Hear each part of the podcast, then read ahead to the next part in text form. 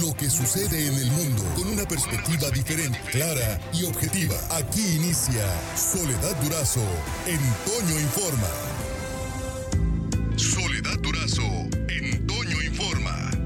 Hoy arrancamos el tema de la semana, la donación de órganos. ¿Dónde se ubica Sonora? Un trabajo de Denise Hebreros.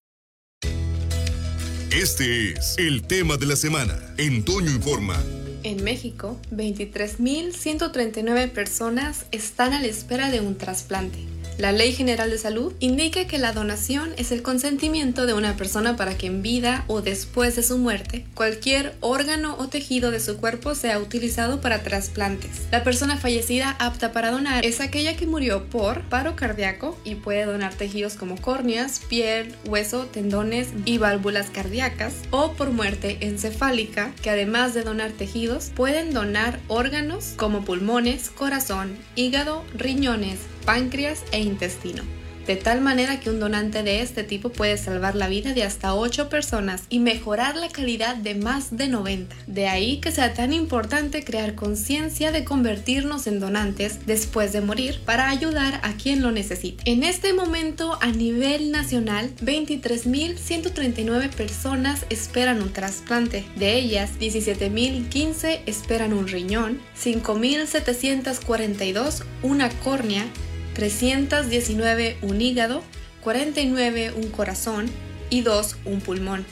De ellos y ellas, 750 personas se encuentran en Sonora. Nuestro estado se ha ubicado en los primeros lugares con mayor tasa de donación. Esto lo afirma el doctor Ernesto Duarte Tagles, director del Centro Estatal de Trasplantes de Sonora. En términos generales, somos de los estados con más donación en el país. Hemos estado entre el lugar 3, el año pasado por la pandemia que se detuvo todo, pues terminamos en el sexto lugar, pero siempre ha estado más alto la, la tasa de donación respecto a otros estados del país.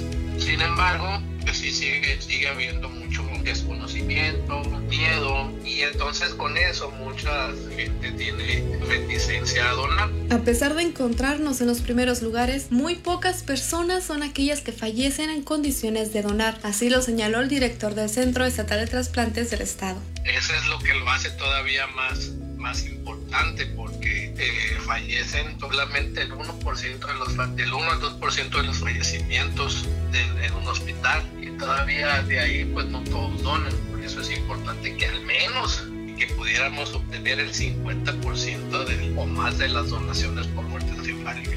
El doctor Duarte comentó que debido a la misma desinformación, un paciente estuvo cerca de rechazar su oportunidad de recibir el hígado que le salvaría la vida. Es otra situación, como las redes, Internet puede obrar en contra, ¿no? Porque pues, afortunadamente la hermana, la doctora convenció, pero él ya no quería trasplantarse todo por lo que vio en el Internet. Él vivió cuatro años más, falleció de un infarto, o sea, algo que nada tuvo que ver con, con el trasplante terminó una maestría, o sea, se reincorporó a su vida, cosas que ya no hacía antes. Señaló que ante cualquier duda o inquietud se acuda a un profesional. Yo recomiendo que la información la obtengan de un profesional, porque también luego en redes encontramos encontramos muchos sitios que no son, no parecen serios y no son serios, ¿no? Si usted quiere salvar vidas después de fallecer al ser donador de órganos, es importante que su familia esté enterada, ya que de acuerdo a la Ley General de Salud,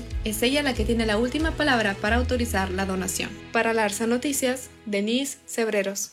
Gracias, Denise. Es el tema de la semana. Lo estaremos desarrollando, como usted sabe, a lo largo de esta semana con eh, eh, desde diversos aspectos, desde, desde diversos ángulos.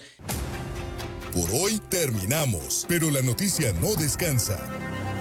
Y nosotros tampoco. Soledad Durazo le espera de lunes a viernes a las 5.30 de la mañana por la cadena Larsa Comunicaciones. Con más noticias, más información, más Soledad Durazo en Toño Informa.